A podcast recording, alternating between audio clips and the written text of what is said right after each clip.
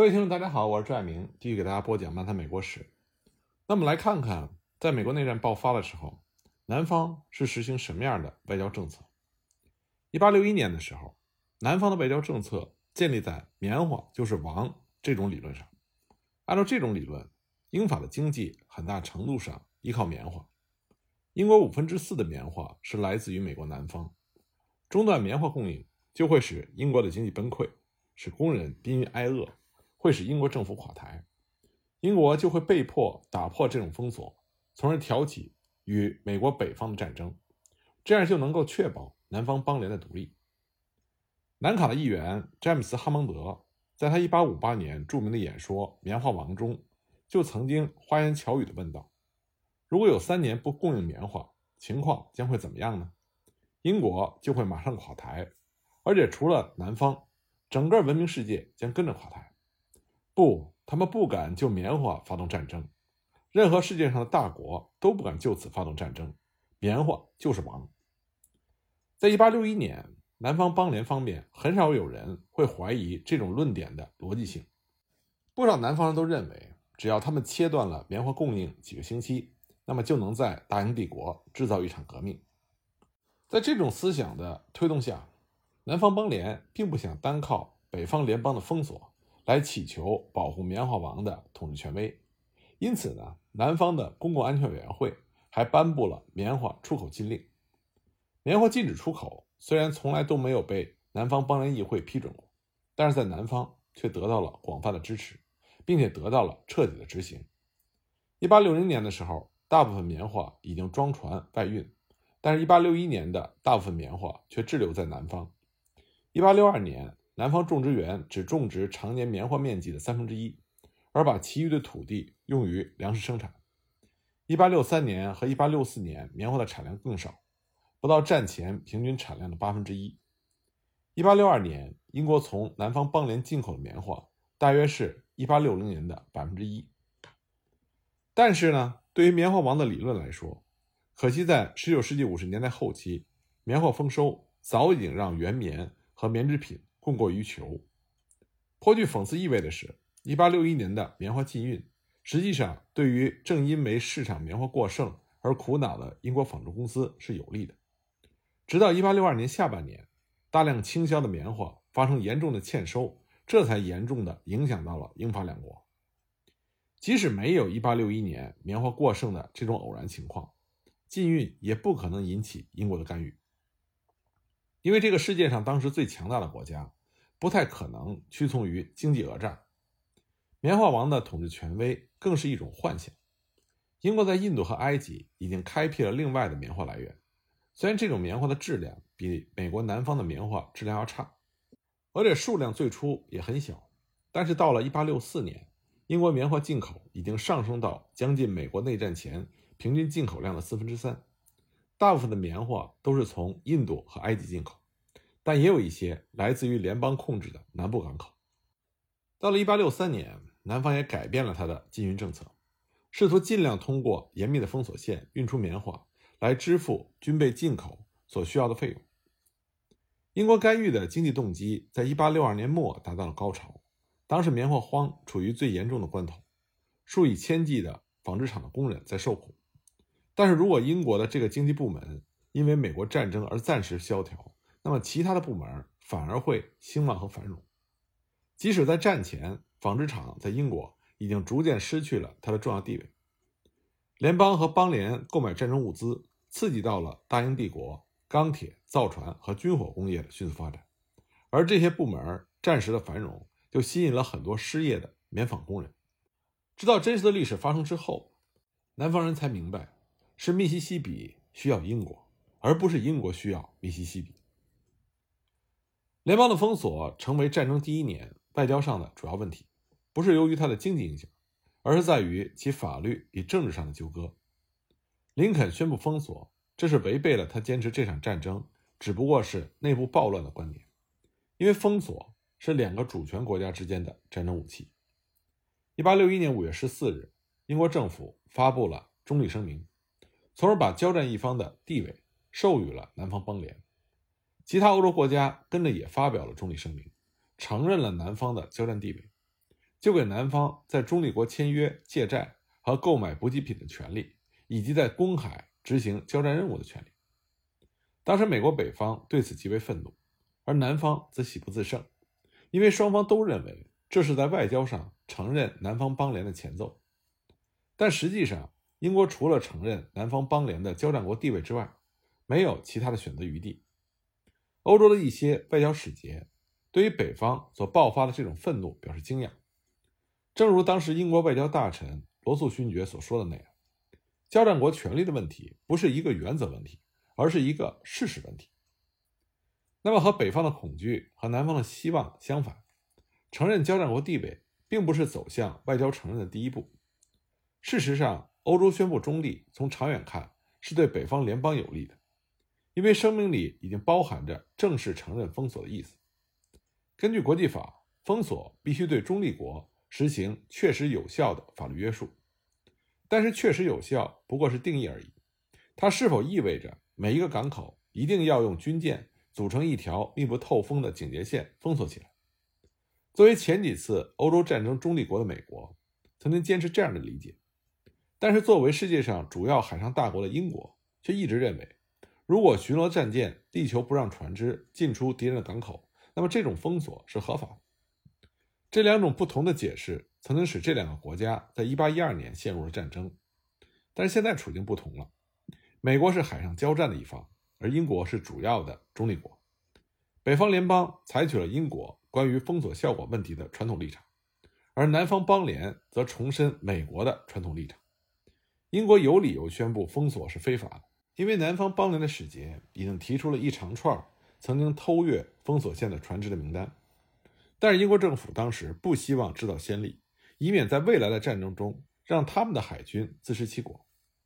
一八六二年二月十五日，外交大臣罗素勋爵宣布北方联邦的封锁是合法，只要战舰在港口巡逻的时候有足够的力量以阻止越过港口或者对进出港口的船只产生明显的威胁，那么。联邦的封锁就是合法的。在以前的战争中，英国海军曾经提出了继续航运法规，以证明去夺取中立港船只上的货物是合理的，只要有理由认为这些货物最终是运往敌人港口的话。在半个世纪前，美国曾经反对英国的这种法规，但是现在北方联邦的海军要比英国走得更远。通常送往南方邦联的军用物资是从一个欧洲的港口。运进南方海岸较近的一个中立港，在那里再把这些物资装到偷越封锁线的船只上。那么，北方联邦的战舰在英国商船抵达拿骚、哈瓦那和其他换船港口之前，就开始将他们捕获。当时，英国政府不管英国商人的愤怒抗议，除了把这个案例记录在案之外，并没有采取任何的行动。一八六三年，美国联邦海军把继续航行法。扩大到了陆地运输。这一年，为南方邦联运货最繁忙的中立港之一——马塔摩罗斯，这是墨西哥的一个城市，在德克萨斯的格兰德河口的对面。1863年2月，北方联邦的海军在加勒比海的圣托马斯附近捕获了英国商船“彼得霍夫号”。彼得霍夫号正是开往马塔摩罗斯的，它装运的是一些供给物品和其他军用的走私物品。一个战利品军事法庭坚持把这些物品没收，因为有证据证实这批货物将从陆路越过边界运往南方邦联。当时英国报界不止一次地叫嚷着要向狂妄的新英格兰人进行报复，但是英国政府最终承认美国的继续运输的法规只是把这些案例记录在案以备后用。半个世纪之后，在第一次世界大战的早期，美国的这种做法得到了恶报。英国利用继续运输的法规，反对美国经过中立国荷兰运送军需品到德国。当然，北方联邦的这种做法是有风险性的。当时发生的一起联邦干预英国船只的事件，几乎引发了英美战争。一八六一年十一月八日，北方联邦海军的军舰“圣哈辛托号”拦住了英国的游船“特伦赫号”。特伦特号它是从哈瓦那起航，开往圣托马斯的。特伦特号上有弗吉尼亚的詹姆斯·梅森和路易斯安那的约翰·斯利德尔，他们是南方邦联派到伦敦和巴黎的代表。圣哈辛托号的舰长查尔斯·威尔克斯派出一伙人上船去逮捕了梅森和斯里德尔，带走后把他们投入到波士顿的联邦监狱。这个事件让北方大为庆贺，把威尔克斯捧为英雄。众议院还颁发了他一枚特别勋章。消息传到英国之后，报界和公众极为愤怒。首相帕尔麦斯顿子爵对于紧张的内阁说。你们可能忍受得了，但我可忍受不了。英国海军当时调出了舰只，增援北美的海军中队，陆军准备派远征军到加拿大。当时大西洋两岸都开始普遍的谈论着战争，但是这样的战争不会给任何一方带来好处。双方很快就认识到了这一点。英国写好了一个措辞激烈的照会，要求道歉和释放梅森和斯里德尔。埃伯特亲王在临终前又表示意见说，威尔克斯的行动可能不是奉命行事，因而就缓和了照会的语调，这样就让北方联邦政府做出让步而不失面子。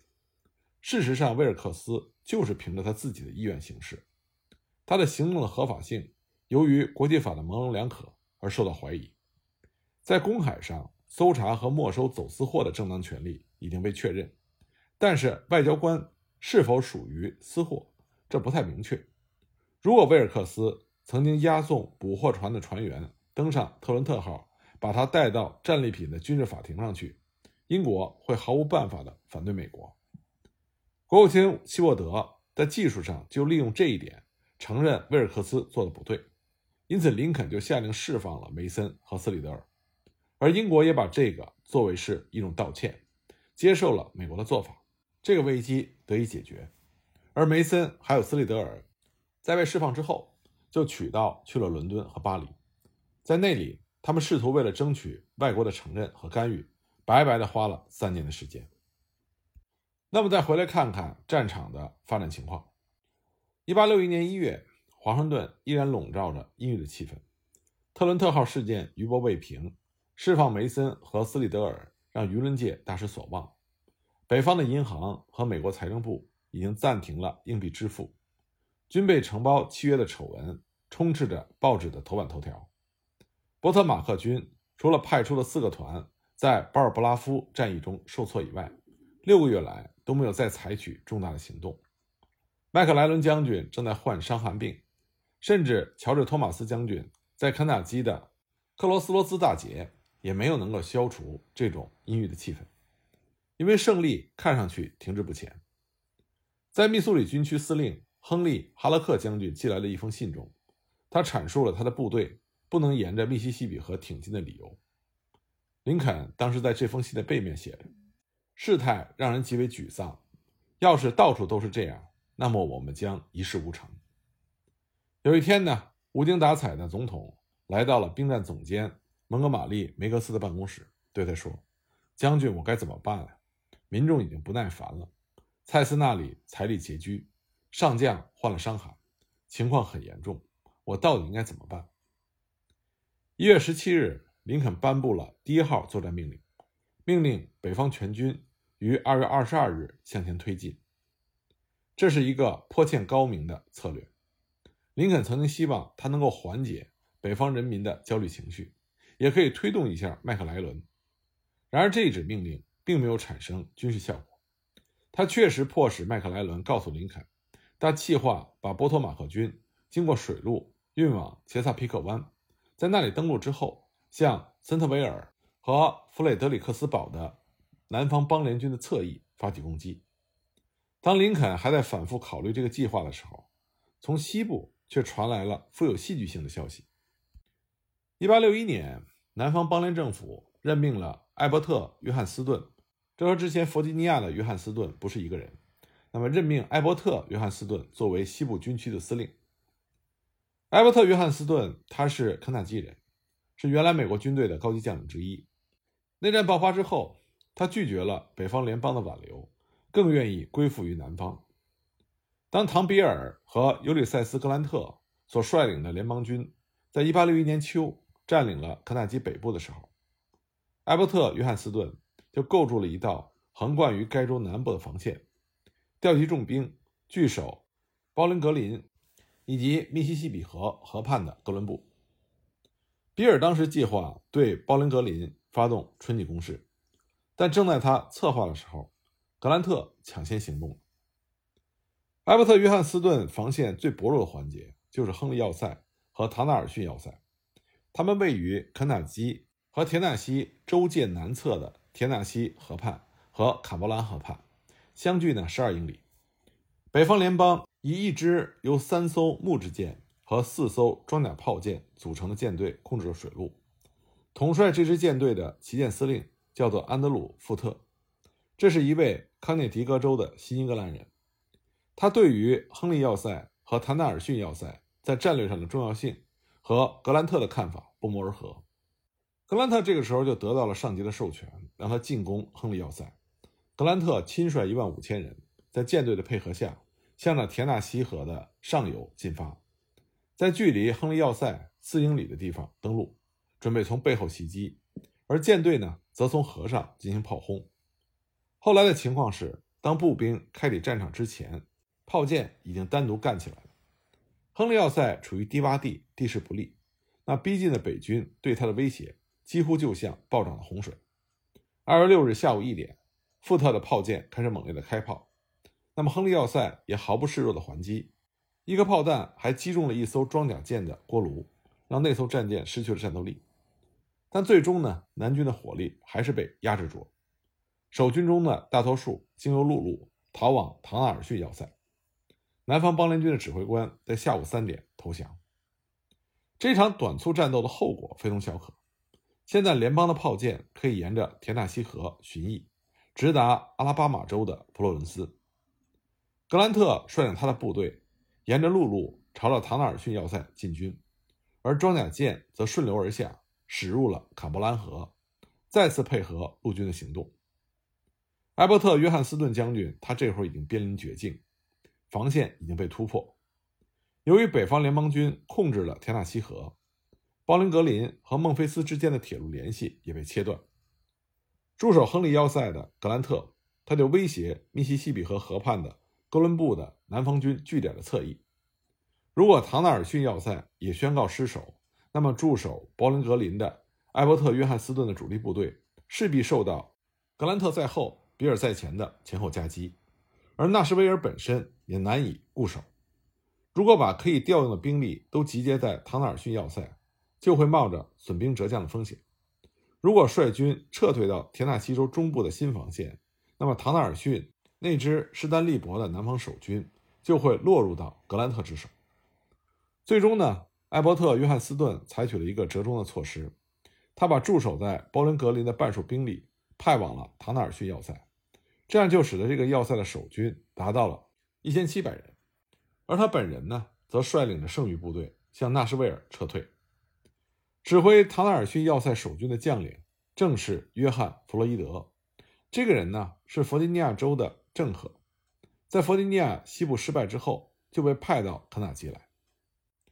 格兰特能否顺利的拿下唐纳尔逊要塞呢？我们下一集再继续给大家讲。